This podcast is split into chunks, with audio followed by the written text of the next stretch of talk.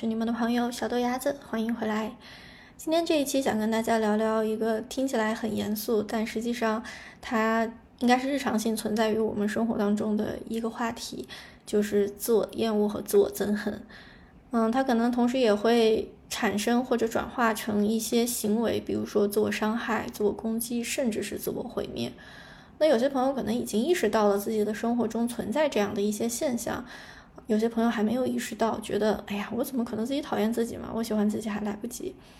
嗯，我们可以观察一下自己的生活中有没有这样的一些现象，比如说不自信、不自洽，你自己说出去的一些话，其实你会很摇摆，因为对方给你的反应没有符合你预期的样子，所以你会觉得有些内耗。我们总是希望能够去趋利避害的，尽量的去避免一些恶性事件的发生，一些坏情绪的到来，但是。到最后，你都会发现，如果你只是在现象的层面想要杜绝这些事儿的发生，结果都是没有那么如愿的。从我的经验来看，当我开始去深挖这件事情它本身的原因的时候，就是我们为什么时而会发生自我厌恶和憎恨的这种表现，是因为在我们的心中没有办法真正的肯定和接纳自己。就是我们在心中其实是对自己打分制的，不管是你对自己的预期，还是别人对你的预期，你觉得必须要满足了一些量化，嗯，或者是定性的要求，你才能觉得啊，今天我是很好的，我是可以喜欢我自己的。所以一旦当事实发生的这个结果脱离了你要求的这个轨道，你就开始自我怀疑、内耗，嗯，长此以往的就会变成一种自我的不肯定、犹豫，嗯，到最后就是厌恶和憎恨。可能听到这儿，有些听友也会觉得没有那么夸张嘛，嗯，其实有些事情我也能感受到，但是我并不觉得那是一种真正的我是自我憎恨，这一点我还是很能理解的，因为我在过去我也没有办法真正的去承认这个事情，嗯，我也是一个很要面子的人，我不想说别人不喜欢我就算了，我不能不喜欢我自己，但是这个事儿你逃避是没有用的，因为你真的想要去摆脱这种情绪，摆脱这种关联性的事件，在实践的结果当中告诉我。你只有真正的看到它的根源是什么，你内心的恐惧是什么，以及有可能是在你童年啊，在你三观建立的时期，你不可避免的受到过一些伤害，它变成了后来的创伤障碍。那当这些障碍被唤醒的时候，你是怎么样表现的？我们只有这样系统性的去真正的看见、觉察，以及稍加干预，我们才能真正的和自我厌恶和自我憎恨说再见。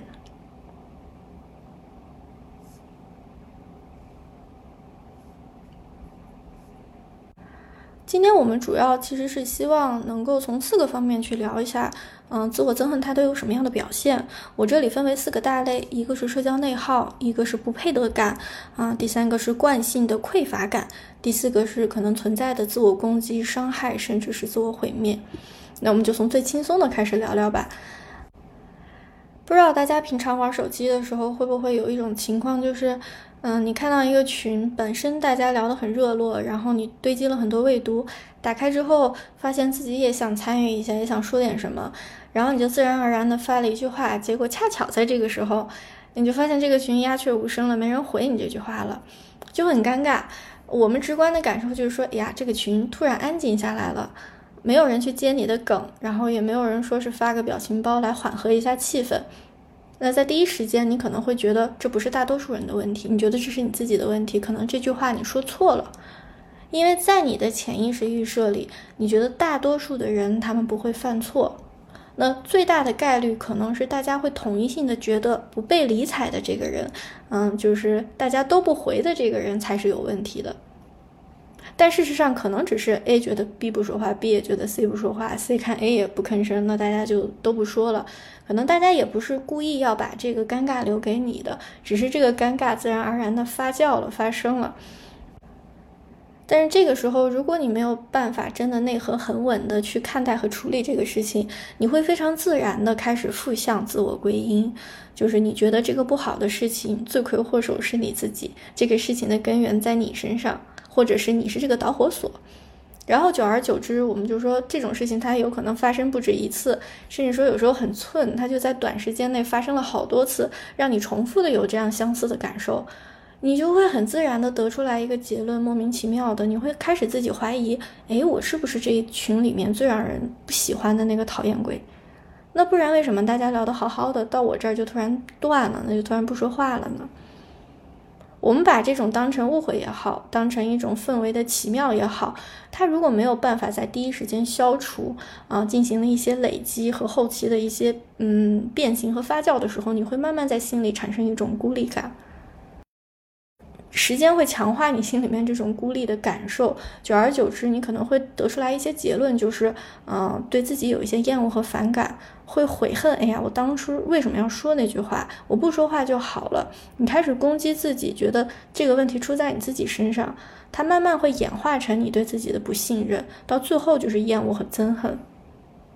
还有一种情况就是，嗯，你给别人一对一发私信的时候，可能是你的朋友、同学，可能是同事，甚至是领导，你发现他回你的时间比他平时回的这个平均的时长要长，然后你就在想，哎，这人今天为啥没有那么快回我？或者是怎么都两个小时了，他还没回我？是不是我上句话说错了？是不是我前两天得罪他了？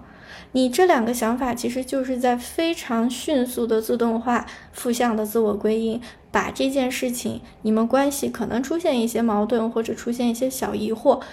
第一时间怪罪在自己身上，哪怕他只是其实心中的一个犹疑、一个喃喃自语，其实已经折射出来你心里面的这个潜意识，你在怪罪自己。你会在想，哎，我们是不是做哪件工作交接的时候，我没有处理妥当，没有嘱咐清楚，或者说是，哎，上周末我跟朋友们一起过生日的时候，是不是我带去的礼物不够好？你会去搜集和反思这样的证据，来去证明自己是不是真的是得罪他了，或者说是做的事情不那么妥当，没有符合到对方或者是这群人的预期。也有可能是你，你开始胡猜了，就是这群人里面是不是有人说你坏话呀？怎么怎么样？就这个时候已经是非常不理智的状态了，不合适的脑补、脑补和推理。不然你就在想，为什么前一天还好好的，第二天回我信息就这么慢，这么慢，甚至都不回你了呢？但当你做这些猜想的时候，事实上你完全忽略了他在发这条信息，他可能就是在开车，或者说就是在开会。你是为了得出自己是一个讨厌鬼的结论而去搜罗和论证这个结论，所以在你们的关系一旦有什么裂痕，一旦有什么误会的时候，你就会觉得自己是这个导火索，而别人不会有这样的问题。这种预设其实反映出来了你对自己的厌恶，这种自然而然的产生，这种又一次的负向自我归因，让你觉得你已经没有办法去控制自己的思维了，现在进入了一个阶梯式的下降。你在自我怪罪的这个领域里面，一层一层不断的往下陷，在这个圆圈里面，你好像毫无转圜之力，然后你就抓住自己潜意识里面预设的这个弱点，无限的放大，最后就变成好像你就是这个圈子里面，就是或者是这个世界上你过得最不好、最不受朋友喜欢，你就是这个讨厌鬼。甚至有些时候，你的敏感和多疑和内耗会变成。你去参加一个聚会，大家本身都叫你了，对吗？然后你上个厕所回来，发现，哎，在包厢外还能听到大家说的特别开心，有说有笑的，怎么你一开门进来，大家就突然不说话了？它可能只是一个巧合，但是因为你心里面已经有了这个预设，所以你会去疯狂的捕捉可能接近这个预设的疑似证据。当你有这样的想法的时候，其实，在你的内心深处，你已经觉得所有人都是对的，所有人都可以评判你，而你是那个站在大家对面被评判的人。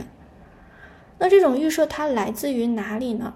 在我的理解里面，它是来自于我们心里面深深的恐惧。这种恐惧其实是在于，我不希望被抛下，我不希望被落下，我希望是跟着大部队的，或者是我没有办法去允许我落下一会儿。我落下一会儿这个事情，他没有办法被我接受和允许，因为我没有真正的勇气和信心为自己打气，去承接着我自己。我希望永远的成为大多数里面的那一个，我希望身边永远都站着别人，而不是成为大多数对面的那一个。那为什么恐惧的背后，它其实是自我厌恶、否定，甚至是憎恨呢？这种预设它来自于哪？嗯。因为在我们的内心深处，如果我们一旦有这样子的前提和底色，就是我觉得我自己不够好，我觉得我很容易犯错，我已经根据过去的经验，觉得我做过一些没有办法挽回的事情，覆水难收的事情，我已经得到了一个我可能是讨厌鬼这样的一个疑似的结论。你会在探测到你们的关系出现一些裂痕的时候，哪怕这个裂痕可能是假性的，你也会第一时间把它归因为自己的，然后发挥自己的主观能动性，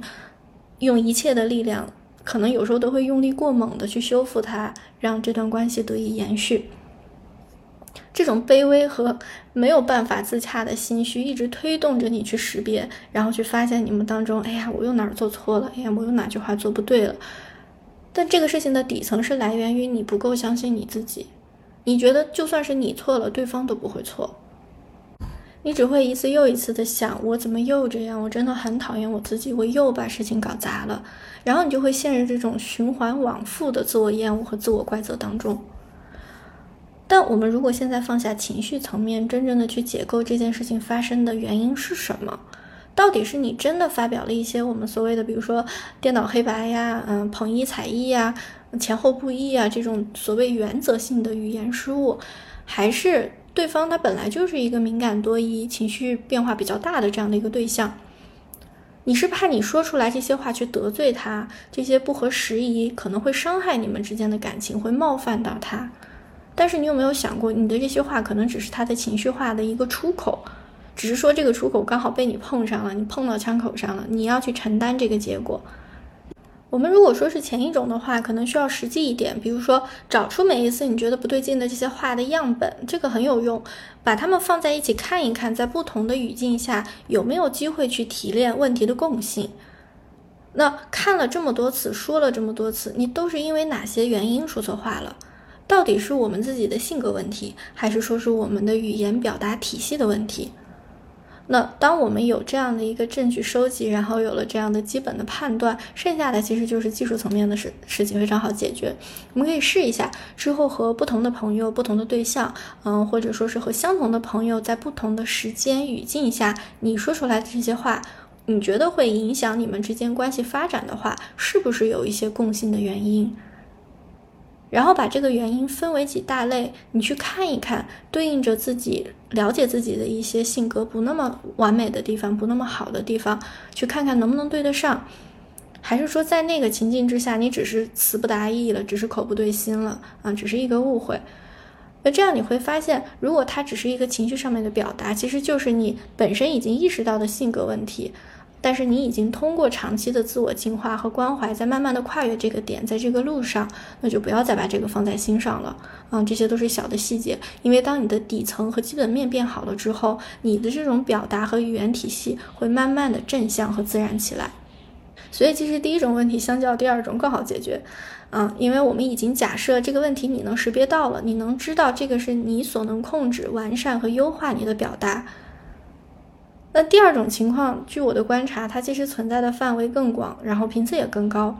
就是你在说话的时候，你对话的这个对方，他本身就是一个敏感多疑、情绪化的人，他情感波动会比较大。那最大的一种可能性，就是我们在跟他说话的时候，我们因为他的这种敏感多疑，会产生自己的内耗。然后我们习惯了自动的负向自我归因，你哪怕知道自己有这样的一个背景，他就是这样一个比较敏感、比较容易动怒的人，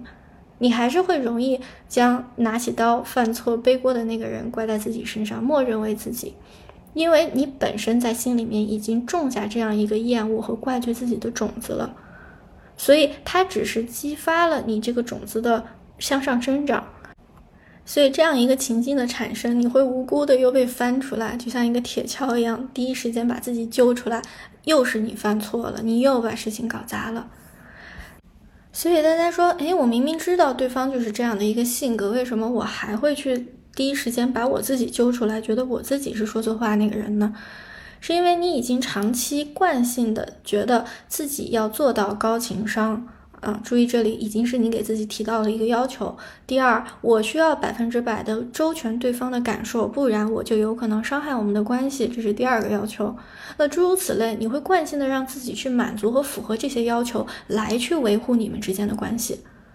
那当你其实已经默认的给你们关系之间设立了一个门槛和考题的时候，你就会自动的把，哎，他怎么又不回复我了，或者是回复我晚了，和我是不是说错话了，我是不是又做错事儿了，这两个变量机械的关联成为因果关系。那你有没有想过，可能本身他今天就是心情不好，他本来就是一个敏感的人，今天又跟老公吵架了，或者是被老板骂了，他就是一个比较急躁、比较一点就着的状态。那在你和他沟通的时候，刚好这个他不高兴的阈值在此刻非常低，一点就炸。这个时候，你应该做的不是再继续给自己提要求，不是再继续反省你自己了。你应该做的第一件事情就是去隔离这种原因，因为这是他要去解决的人生功课，和你没有关系。因为你没有办法通过自己所谓的在你们关系当中表达的矫正和修炼，去干涉他情绪表达上面的因果。这件事情的真相，它永远不是说咱自己越来越谨慎了，你们的关系就会越来越稳固了，一定不是这样的线性因果关系。现实中更多的可能性是。你在这段关系当中越来越谨小慎微，他可能越来越不把你当回事儿。真的不是阴谋论啊，因为他也能体察到你这种谨慎越来越浓厚，他能感觉到你是在喂养他的这种情绪变化，在保护他。那谁都喜欢被保护，对吗？谁都喜欢在对面的这个人面前做一个嗯被理解、被呵护的这样的一个人。可能在他和别人的关系当中，他已经意识到自己的这个敏感多疑，他已经在解决了，已经在慢慢的攻克这个点了。但是在你这里，他永远能做个孩子，所以他能感受到你一贯的在让步，在你们的关系当中，他把自己心里的这种敏感多疑也好，情绪起伏也好，当成一种理所当然的存在，你就是应该去照顾他的存在。那在这样的一个情景预设下，你俩是没有办法产生真正亲密、平等和信任的。我们不是说在平常的相处当中要去罔顾别人的感受，呃，我们去照顾别人的感受一定是对的，是自然的。但这个前提的本身是你要首先能够诚实、真实的面对你自己。你要知道，在合理、自然、正常的表达和交流过程当中，你能够做到真正的自我肯定和接纳。最终减少自己心中的怀疑和厌恶，我们只要做到非常正常的这种交流就可以了。这是真正的与人为善，因为我们没有越界，没有伤害。但同时，你也不要自弱，弱是那个弱势的弱，也不要自卑。那我们如果继续去深挖这种自卑或者担忧，刚刚我们也说过，深层次其实是在关系里面巨大的这种惯性的恐惧，害怕自己不喜欢嘛，对吧？很正常，你害怕自己被抛弃、被落下，但是你表现出来的样子，就是更像是你在街上看到那些发传单的青蛙人偶，那人家是有工作，人家是有配的。但是你宁愿汗流浃背的穿着这身玩偶服去呈现你认为对方可能觉得你比较讨喜的样子，但是事实上你越卖力演出，对方越觉得有一些用力过猛了，有一些不自然、不舒服了，他并没有符合你对你们双方关系的预期。相反，只有你真正的能够表露自己的感受和观点，勇敢的在你们的关系当中做到不卑不亢、平等自然，嗯，表达自己真实的感受，这些真实的表达，它会自然的慢慢塑造你的性格特点和你的轮廓。也只有这样，才能让对方看清你是一个什么样的人，你真正是一个什么样的角色，在陪伴他进行这样一段关系，你们再去做下一轮的双向选择。那当我们做到这一点的时候，我们才得到了对方真正的信任和尊重。这样的关系能够真正拉近你们之间的距离。而当这一步发生了，你所谓一开始预期的那些，啊，你希望你们的关系更加紧密，这份感情更加牢固，是不是就实现了呢？退一万步讲，成年人只做选择，我们不要去做栽培和改变。嗯，不要为了别人的预期而去重塑自己，也不用为了自己的预期一定要去改变别人，因为你遇见一个人，茫茫人海当中，这个概率是非常随机的嘛。啊，你不是说你就要逮到一个人，觉得诶他还挺合适的，我就要把他塑造成我想要的样子，或者是为了他的预期，我想去迎合改造成他想要的样子。那一旦在这种随机选择过程当中，我们产生了这种执念，就会非常容易脱离中道的状态。呃，意思就是说，我一定要明确的二元对立的去给这件事情加一个确定性的结果，它的结果才能是对我有好处的，才是对的，才是正确的。那他现在就变成了一股执念和掌控力，你就自然而然的把自己的小我这个小朋友释放出来了，去掌控整个事件的发展，因为他本来就是一个非常要求结果性导向的人啊，你要把他塑造成你想象的样子，或者是把自己塑造成你预期别人以为你的样子。那当这种执念在你体内产生了，你就已经放弃了去筛选真正有机、自然、适合你的人。嗯，因为你是在供养你的执念嘛，那得出来的结果大概率还是事与愿违的，因为它不是真正的流动和发生。那在这里，我其实还想补充一点，就是我们所所谓去害怕别人不不回复我们，我们得不到响应，得不到反馈，嗯，害怕被看不见、被忽视，其实它也不是原生性的，因为我们来到这个世界上，我们在睁开双眼的时候，就有这样子的一种。不安全感和恐惧，它可能其实是根植于你的原生家庭，或者说是和你父母互动之间的一些呃影响，或者是它有可能根植于你在三观建立的时候，经常得不到老师啊，或者是嗯你尊敬的同学的一些反馈，或者是你在沟通过程当中受到过这样子明显的撞击的创伤。所以，当你得到别人没有回复你或者回复晚了的时候，他在不经意间激活了你心里面的这种创伤障碍。你会觉得啊，他又不要我了呀，他又看不见我了。这种心态，它会唤醒你深层次的一种恐惧。那，嗯，我理解这种创伤障碍它带来的恐惧关联，同样应用于我们第二部分要说的匮乏感当中。可能你是在童年没有真正被满足你的一些情绪需求、被关注的需求，并不是说物质需求啊，就是把你饿着了，然后不给你拉粑撒尿了，洋娃娃没有给你，而是你的响应和希望得到关注没有得到有效的回复，你就需要不断的这种响应的累积来填补自己心里那种安全感，然后去一直填补那种匮乏感。除了这个之外，我们还有一种感受，就是小时候经常得不到父母正面的评价嘛，或者是在学校的时候得不到老师的评价，因为同学非常多。但是你希望自己，呃，很明显的一些转变，一些正向的改变，让别人能够去肯定你、赞赏你，来去强化你自己心中对自己的接纳和肯定。但有些时候，往往事实不如你的预期。而这种失落，它没有被积极的治愈，或者是嗯消散的时候，它就会沉积在你的身体里面，沉积在你的潜意识里面。可能在我们长大之后，面对一份很好的工作啊，甚至一个很好的伴侣，嗯，很好的朋友，你觉得这是再自然不过的事情。但是当你真正进入到了这个关系，一开始是因为你这个人你的特色吸引到了他们，你通过你的努力啊层层筛选得到了这份工作，但是你。真正跨进去这个关系，你这个生活环境的时候，你会觉得呀，这一切是不是我侥幸得来的？我配不上这个环境。我觉得总有一天老板会开了我，他会发现我是个大水蛋。嗯，我觉得总有一天我女朋友或者我男朋友会把我给踹了，他会找到更好的一个人，因为他现在还没有看到我的阴暗面，嗯，他没有看到我的脆弱、懒惰，老板也没有看到我无能的那一面。但是谁又要求你是一个完美情人或者是完美员工呢？我们打个比方，比如说小明得到了一份很好的工作，嗯，他明明是自己面试进来的，结果他进来之后看到各种各样形形色色优秀的人，他就觉得，哎呀，我真的很侥幸得到这份工作，我要好好的努力，因为他表面上看着觉得大家都比自己能顶事儿，能解决问题，能够去交付更高质量的方案，就觉得。自己是不是很心虚、很水？他会刻意的多做很多事儿，嗯，刻意的会多在公司留一段时间。这是不是就是我们所谓的内卷？你就生怕自己被落下了，生怕被别人觉得你不行。你的这个衡量标准完全是基于别人对你的预期上的，但是你又没有办法准确的校准别人对你的预期是什么样的水位，你就会把它无限的拉高。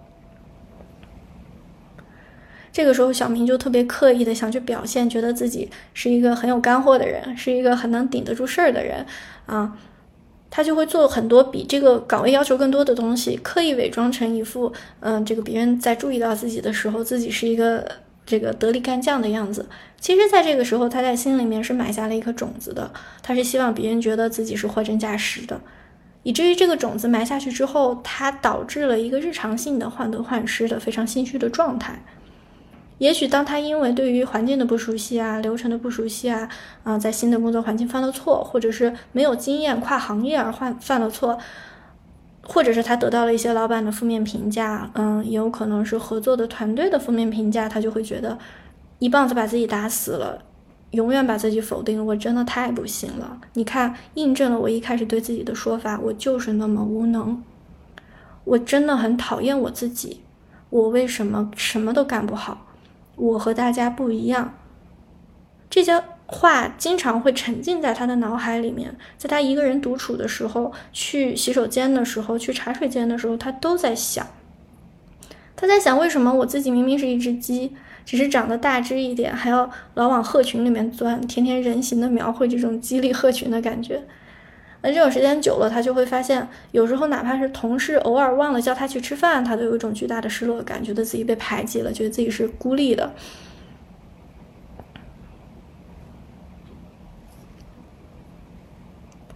那同时在职场之外，小明因为搬到新城市了嘛，还遇到了一些刚交的朋友。啊，他发现这些朋友都非常的热情，而且都很会生活。然后有一个对他很关注，也很喜欢他。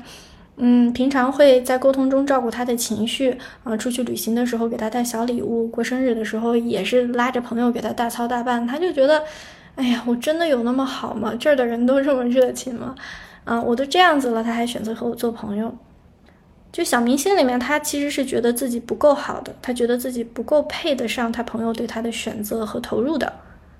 那当他体察到这份美好和温暖出现的时候，他其实特别特别的害怕这份美好又突然消失了，所以他会刻意的去体察在未来的沟通过程当中和对方说的一些话啊，有没有充分的给到他回应呀？有没有照顾到他的情绪呀？或者是对方在过生日、过什么节的时候，他有没有体现出自己百分之百的诚意去回馈，送给别人足够分量的礼物？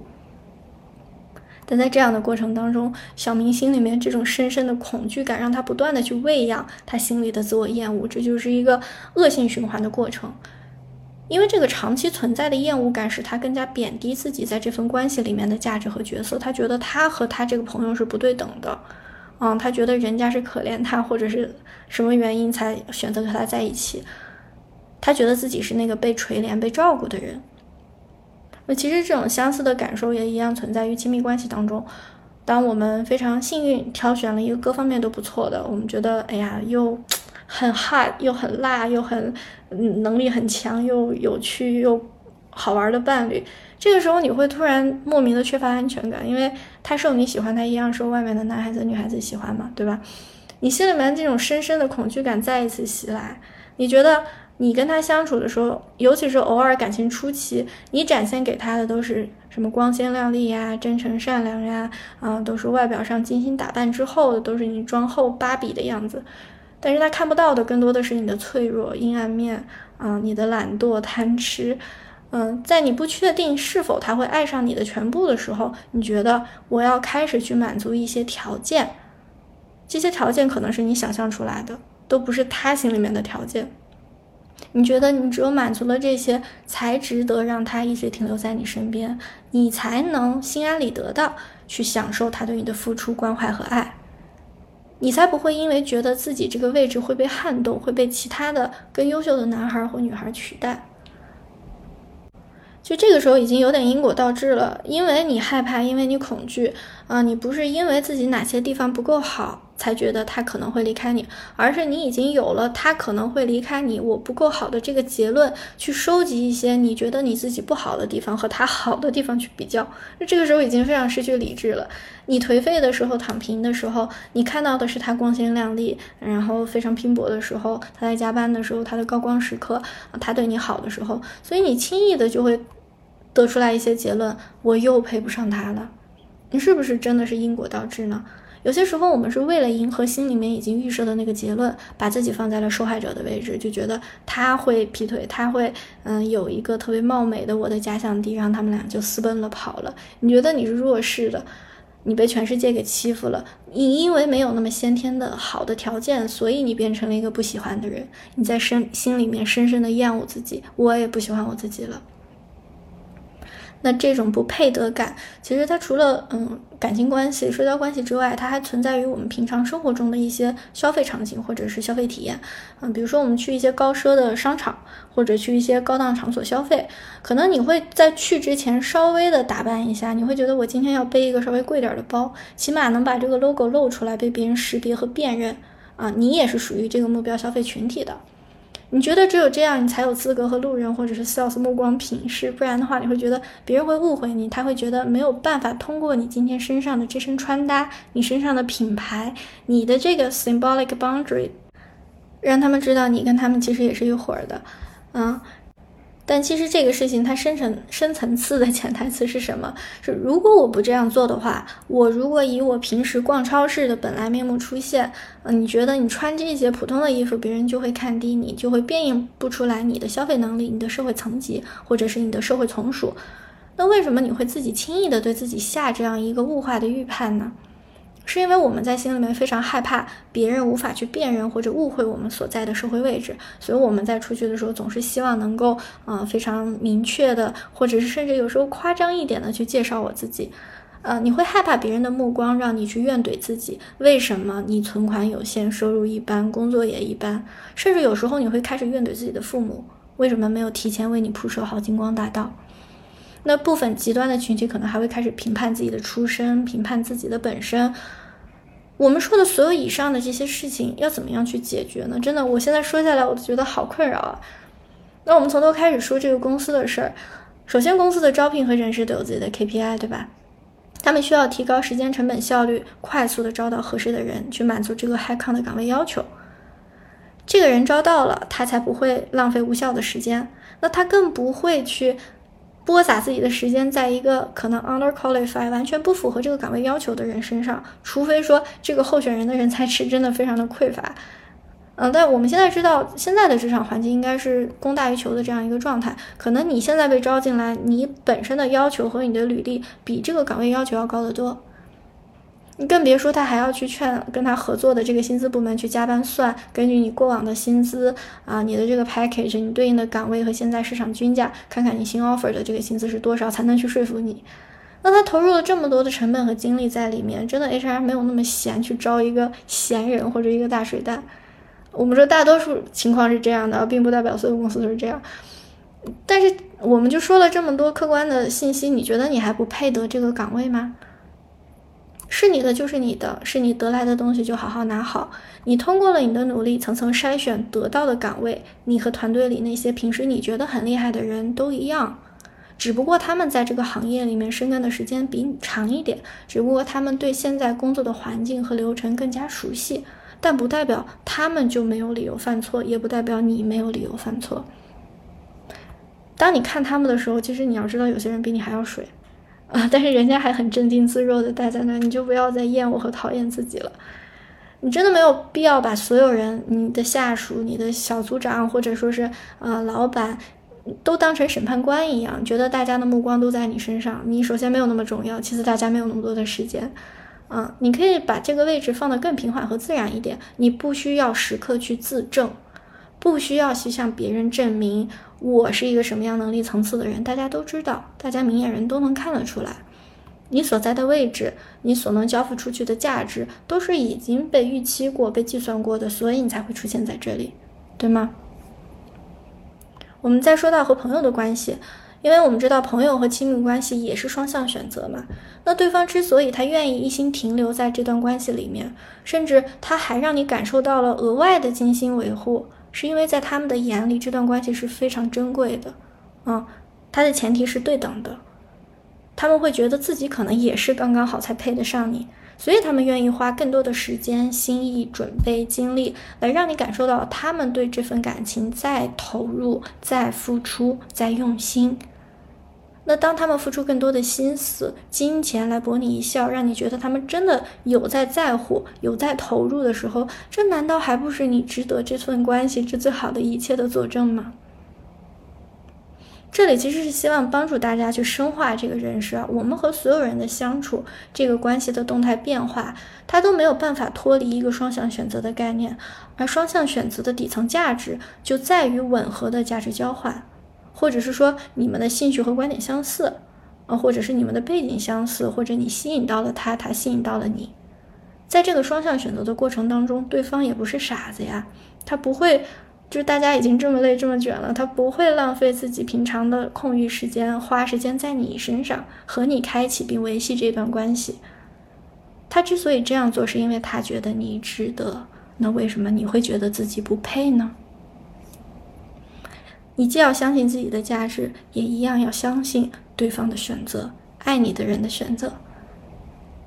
那除了感情世界里面有不配得感，其实我们刚说的，在物质世界和消费观里面也会有。我们总有一种想法，就是嗯，有一些贵的东西，就是现在通货膨胀，物价涨得太厉害了。我们想买一个好的东西的时候，被种草的东西，你还是想把钱在最后一刻下单的时候留在救火的时候用，或者是未来更危机的时候解困你来用。你怕到时候没有钱，你恐惧到时候你无法为自己解困。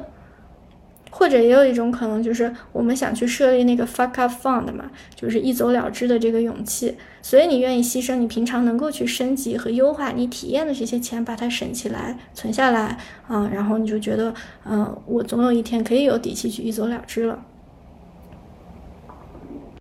但这里很有趣的一个观察结果就是，那些打着说我要去积攒这个 fuck up fund 的小金库口号的人，他们在现实当中是没有。这个勇气去离场的，就是他现在都没有勇气去离开现在让自己受困的环境，然后他愿意去牺牲那些我本来可以去换取我当下能优化我体验的钱，然后存起来，为了自己以后的底气，为了自己的一走了之，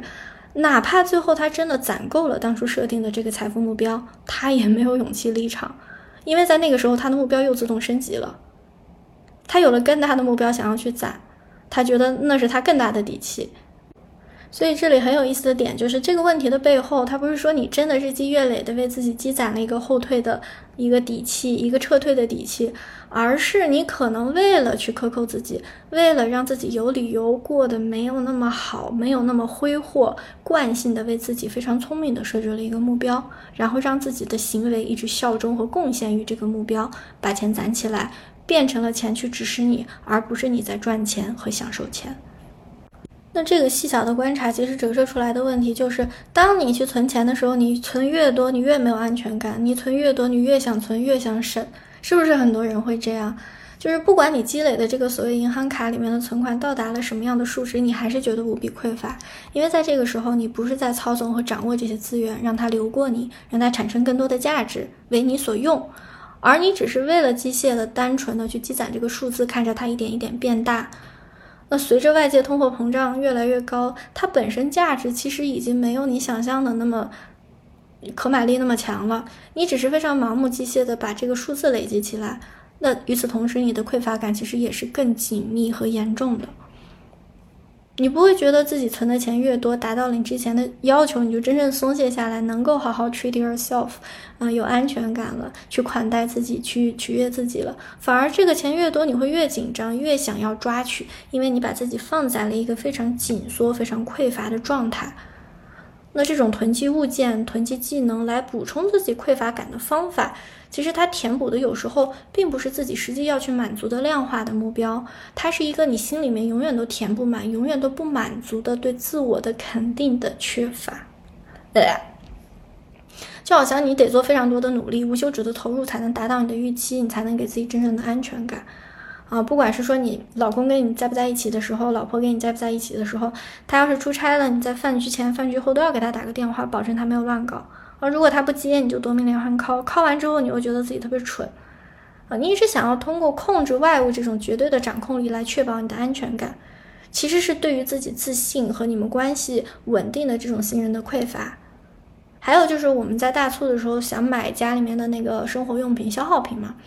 但你的这个依据并不是说未来一到三个月你去合理预估它所消耗的量，这个库存预估，你买它的决心更多是来自于这次的折扣力度大不大，你怕赶不上这次大的折扣力度，下一次没有这次便宜了。那这种小小的恐惧，怕自己多花了钱，怕自己错失了一个更大的折扣，是来源于你内心对于物质资源巨大的匮乏感。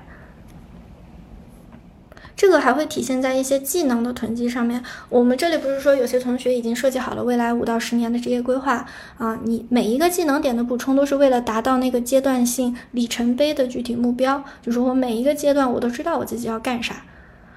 而相反，你是看到别人在做啥，在考什么证，相似的行业、耦合的行业，你考这个证并不是为了真正去贡献于你的职业路径规划。而是为了怕别人考了，结果你没考，然后别人往前跑了，你就落下了，你就亏了。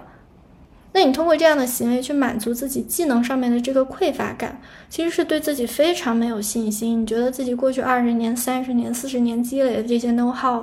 啊，你的技能的框架、你的行业经验都没有办法在未来真正的养活自己，你还要不停的用你的小手抓取，来去填补自己，来去装点自己。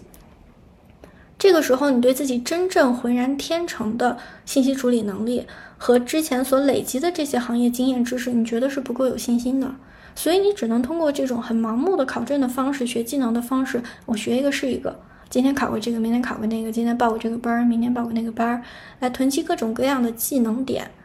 你觉得自己在学干货呀，在学的过程当中，你是很有假性的这种安全感的，你觉得我不会被饿死，我是有竞争力的。但这个东西它并不是说外界标签的 title 的堆砌、证书的堆砌。嗯，你就可以达到这个目标的。它是如何真正找到这些适合你、啊契合你的当下的环境、契合你的优劣势，通过你自身的生长和土壤环境，让这些技能长在你身上，整合在你身上，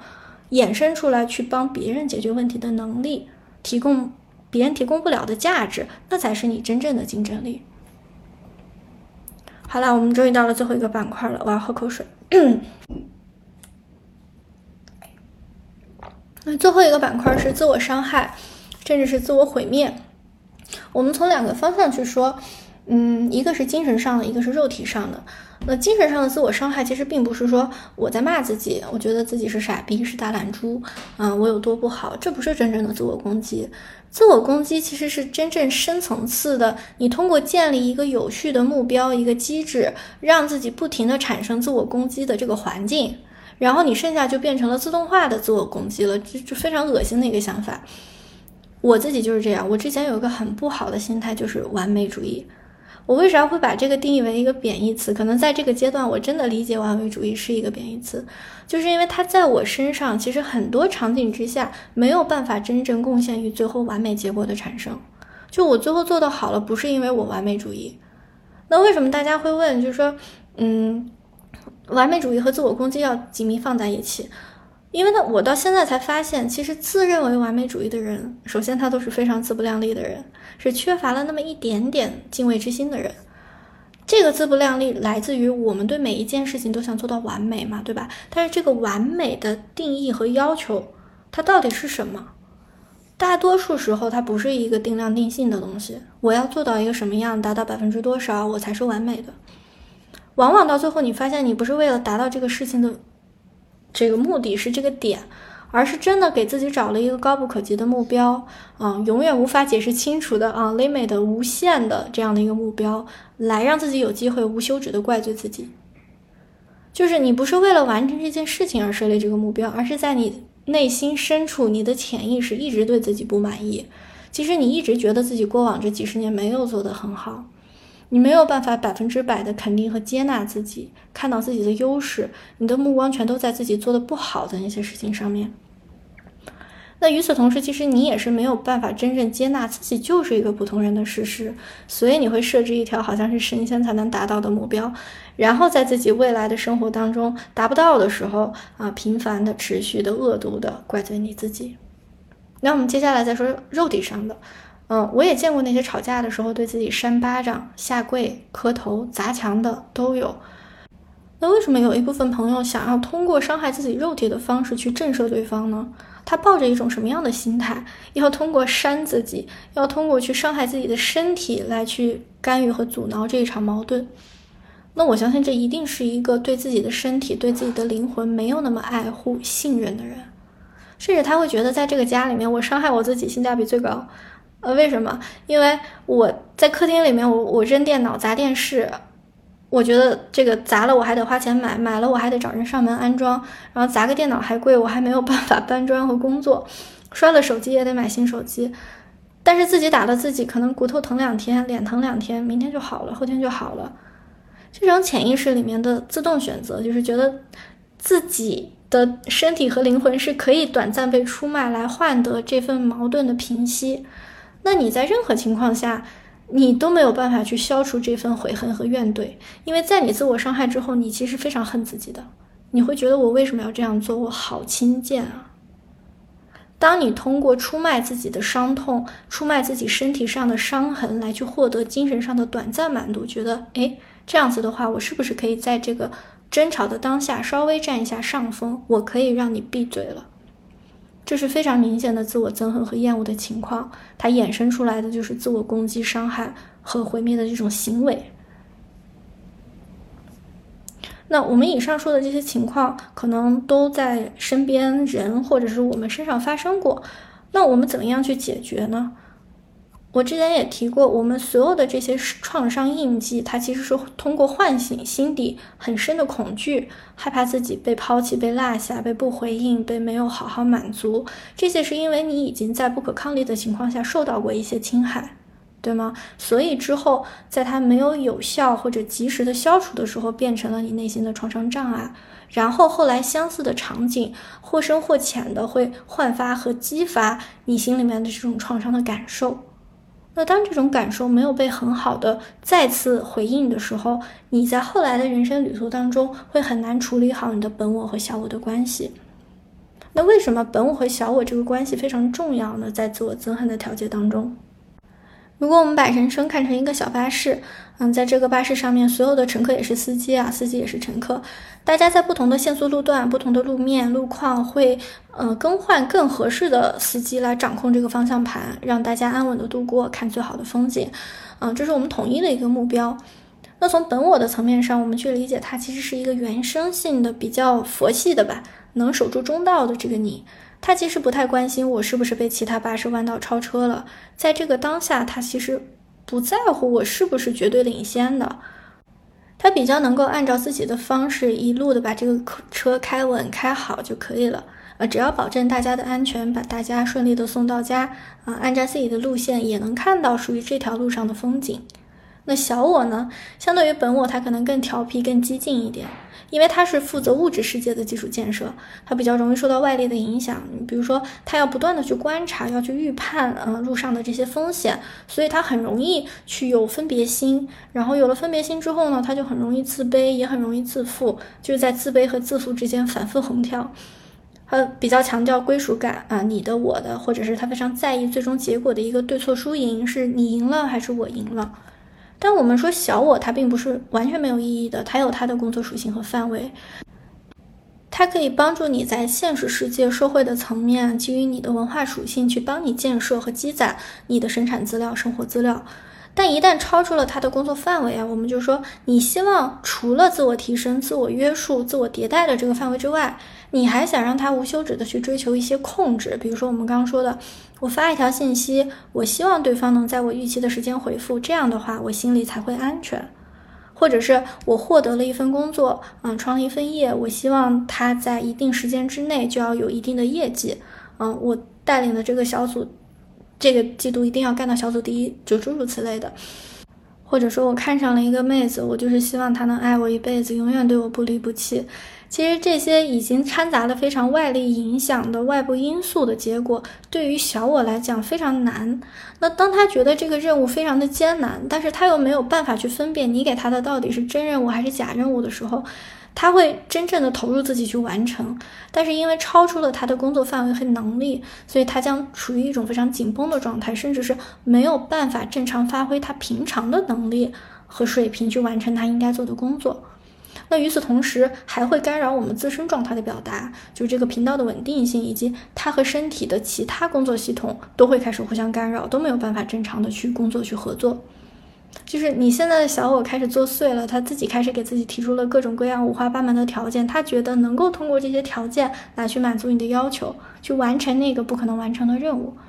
所以他的付出，他的贡献变成了你这个大巴往前行走的路障，结果你整个大巴没有办法丝滑行驶，因为你的内部出问题了。那在我们没有办法去处理和消解那些我们受过的创伤障碍，我们就很容易在身体里面把这个本我，就是原来开前面一段路那个巴士里面的很佛系的大叔，把他当成仇敌，小我就扑上去揍他，说：“哎呀，你怎么这么佛系？你开的这么慢，我咱们怎么超过别人？”然后那些你没有办法向外界施加的愤怒、怨怼，你就会夹杂在自己的身上，然后整个大巴就冒烟了，啊，都充斥着愤怒和责怪，大家没有办法真正的各司其职，没有办法做好自己那一轮班的行驶任务，那怎么办呢？这些过去已经发生的创伤，我们就任由它去影响我们吗？我们就任由它这样的氛围弥散在整个大巴里面，我未来这一段路都没有办法好好开吗？我想没有一个人想要这样原地投降，对吧？我也是。呃，但当我们一次又一次被这样的创伤叫醒的时候，我们又好像确实束手无策，不知道怎么样去摆脱这样一种负面的情绪。那如果没有办法摆脱，可能我们所做的额外的事情又更加重叠和衍生了更深的自我厌恶和憎恨。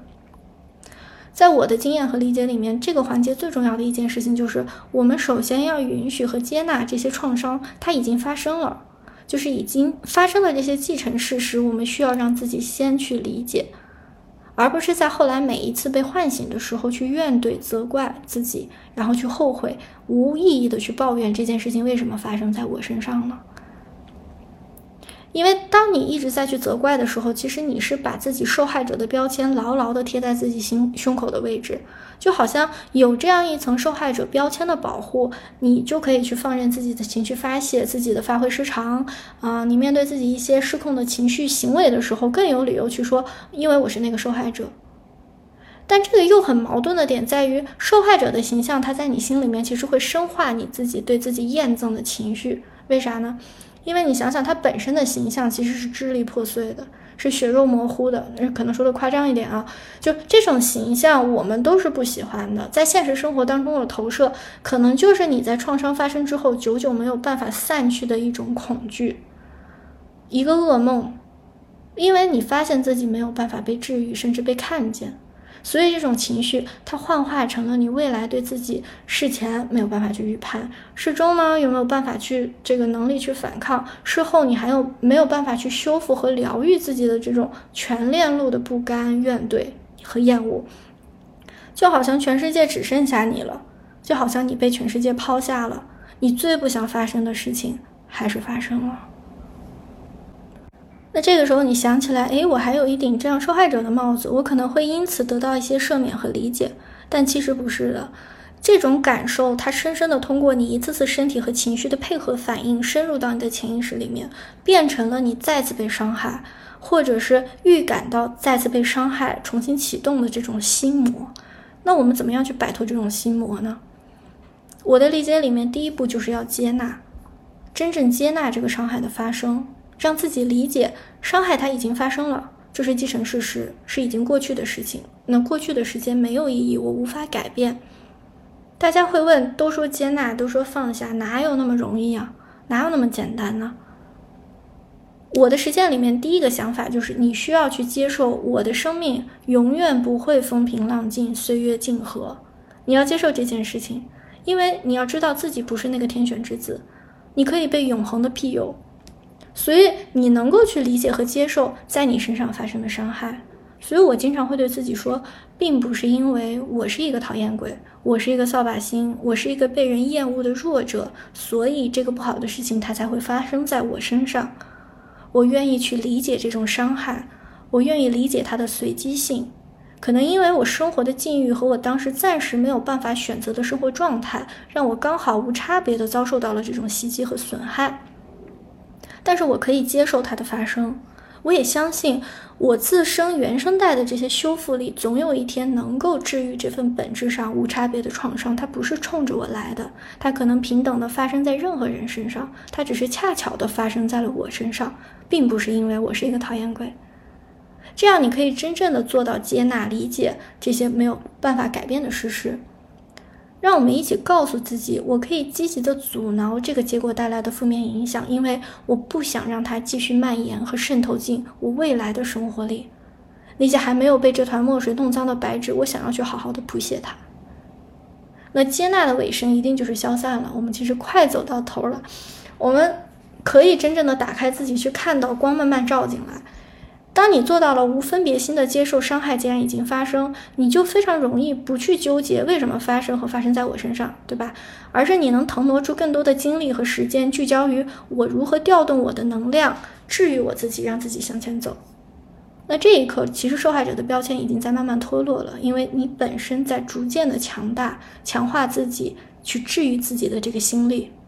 随之飘走的，还有我们内心深处最难解开的这么多年的心结，赶走了那个心魔。那当我们真正做到放下，因为是我，所以我被伤害的这种自我厌恶和憎恨的执念的时候，我们真的已经在尝试去告别自我攻击和自我伤害了。慢慢的，我们可以去剥离的就是自我厌恶和自我憎恨。其实关于这个话题，我今天还是有一点想说，就是，呃，我们。只是浅尝辄止的去聊了一些表面的现象和应对的方法，其实，嗯，在我的实际体验当中，它还是会反复和反扑的，它是有一个周期。有时候可能你现在听了这档播客，你觉得，哎呀，我好像有一些方法去解决了，我有一些话术可以去安慰我自己、开导我自己了。但是，我可可以给你打保票说，它一定还会有一个回落期。嗯，那如何去避免这个回落期，或者说是我们能够在更长的时间维度去拉平这个波浪呢？我们能让自己更从容一点，更稳定一点。啊，其实还有更多的工具和办法能够帮我们真正的让正念的意识和元素伴随着我们前行。它可能需要一个长期的可持续性的自我进化和修行，才能真正的连根拔起，让你从此告别自我憎恨和自我厌恶。那关于具体的工具和手段，还有一些实操的方法，嗯，我可能会在未来的播客当中和大家慢慢分享。也希望今天的播客内容能给你一些启发和安慰，给你打打气。嗯，我希望你能知道和相信，你身上原生的疗愈力其实比你想象的要大很多。嗯，你不是一个人，我们都在这里陪伴着你。如果大家有更好的能够去缓解自己自我厌恶和憎恨的方式，也欢迎大家在评论区留言和我交流。那我们今天就先到这里啦，祝大家秋天愉快，拜拜。fall, but most of